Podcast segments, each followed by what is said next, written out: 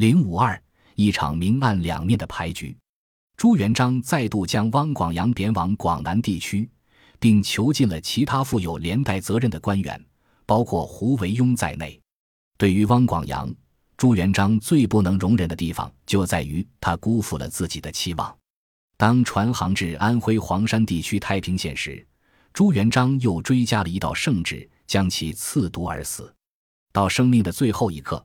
汪广洋都没有搞清楚是什么原因使得朱元璋对他痛下杀手，能够在太平县这个不太平的地方走完自己的生命旅程，对于汪广洋来说有着更为特殊的意义，因为这个地方是他仕途的起点。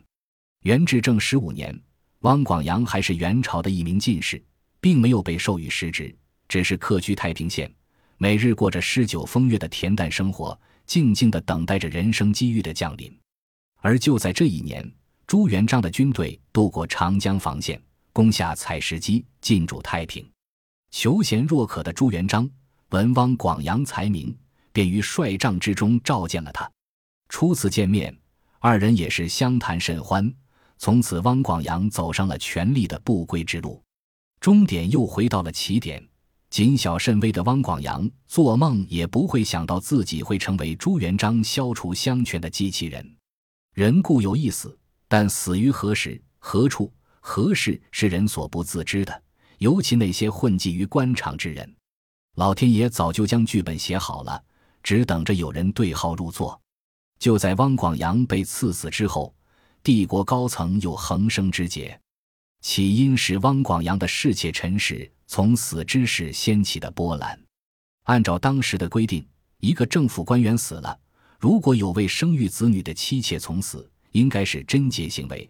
作为皇帝，就应该为这样的贞洁女子来个死后追封。当陈氏从死的消息传至南京，朱元璋正准备追封她时，突然有人告诉他，陈氏的身份是没入官籍的一个受处分官员的女儿。这让朱元璋大为震怒，当面质问礼部官员：没官的妇女只能赏给功臣，文官怎能享受这样的待遇？其中必有蹊跷。一直以来，朱元璋最不能容忍的就是那些朝廷官员在背地里瞒着他干下不法之事。之所以设立特务机构，就是要让自己的眼睛和耳朵无处不在。那些官员胆敢有一件事瞒着他这个当皇帝的，将来就有可能会出现十件、百件，直到控无可控。朱元璋要求司法部门和检教尽快将这件事一查到底。绝不能姑息养奸。那些明眼的官员这时候已经看出来，他们的皇帝是要借题发挥，把这篇文章做大。至于大到什么程度，恐怕也只有他一个人最清楚。皇帝彻查文臣，作为文臣领袖的胡惟庸又怎能逃脱干系？在朱元璋看来，胡惟庸的权力触角已经伸展的无处不在，再任其发展下去。完全有可能将他这个皇帝的权力架空，相权到了非除不可的地步，胡惟庸到了非除不可的地步。要实现这两点，需要一个说服天下人心的理由。也就在这时，又是屠杰跳了出来。屠杰是御史中丞，负有监察百官的责任，由他出面告发胡惟庸，是再合适不过。另外还有很重要的一点。屠杰还是胡惟庸的死党，而且在胡惟庸的权力集团中占据着重要位置。胡惟庸一直视他为亲信。官场之上没有永远的朋友，只有永远的利益。由这样一个人来攻击胡惟庸，是再好不过的事。那段日子里，胡惟庸经常将自己关在自己的后花园里，每日就着月光下酒。酒酣人半醉之时，他会让府上的歌妓献上一曲。美人如水，歌声悠扬清婉，像是对自己内心苦闷的诉说。他真希望眼前的一切是一场梦境，永远不要醒来。他从未有过恐慌，也从未觉得自己的世界会如此不堪一击。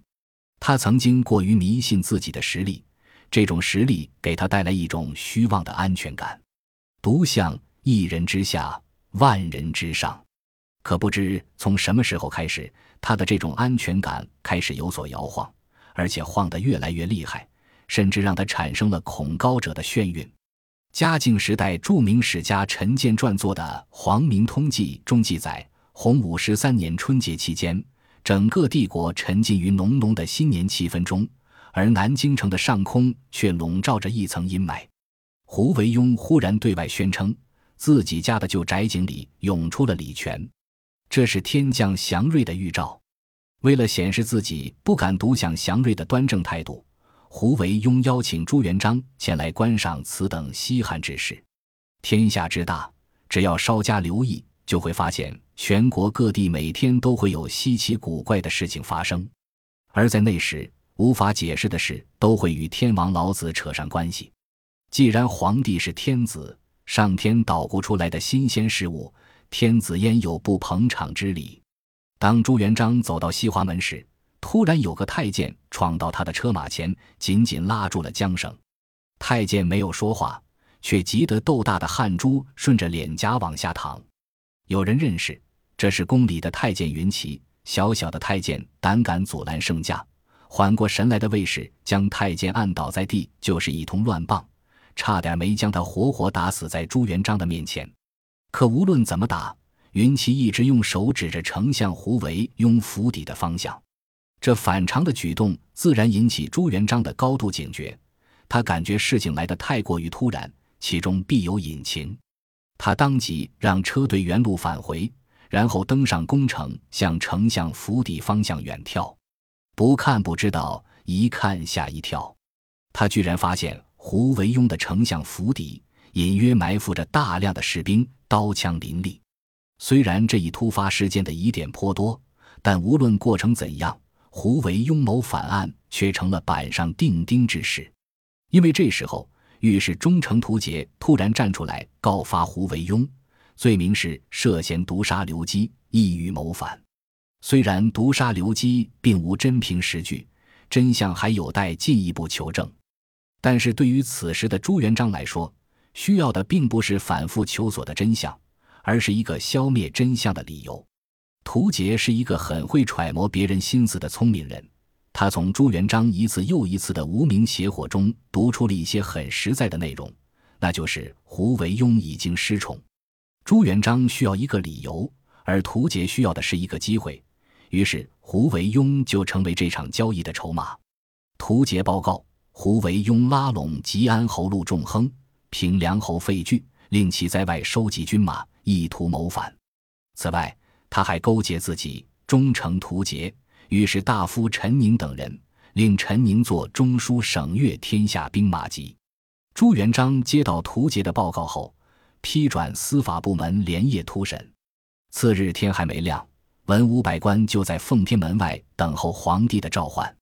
昨夜，他们突然接到宫里传出的诏令，要求今日早朝提前一个时辰，皇帝有极为重要的事情宣布。宫门缓缓打开，门轴吱吱呀呀的摩擦声尖锐地划过晨光熹微的天空。心有惴惴的官员神情整肃地鱼贯而入。宫城像是一片深不可测的海洋，暗潮汹涌，有各种不测的风险等待着来到这里的每个人。王朝交替的腥风血雨都趟过来了，却被眼前的权力幻想迷失了前路。满朝文武默然而立。等着朱元璋发话，没人敢抬眼望向满脸怒色的洪武皇帝，生怕因此惹来要人命的祸端。他们用眼神的余光偷偷瞟一眼进进出出的锦衣卫，然后迅疾的收回。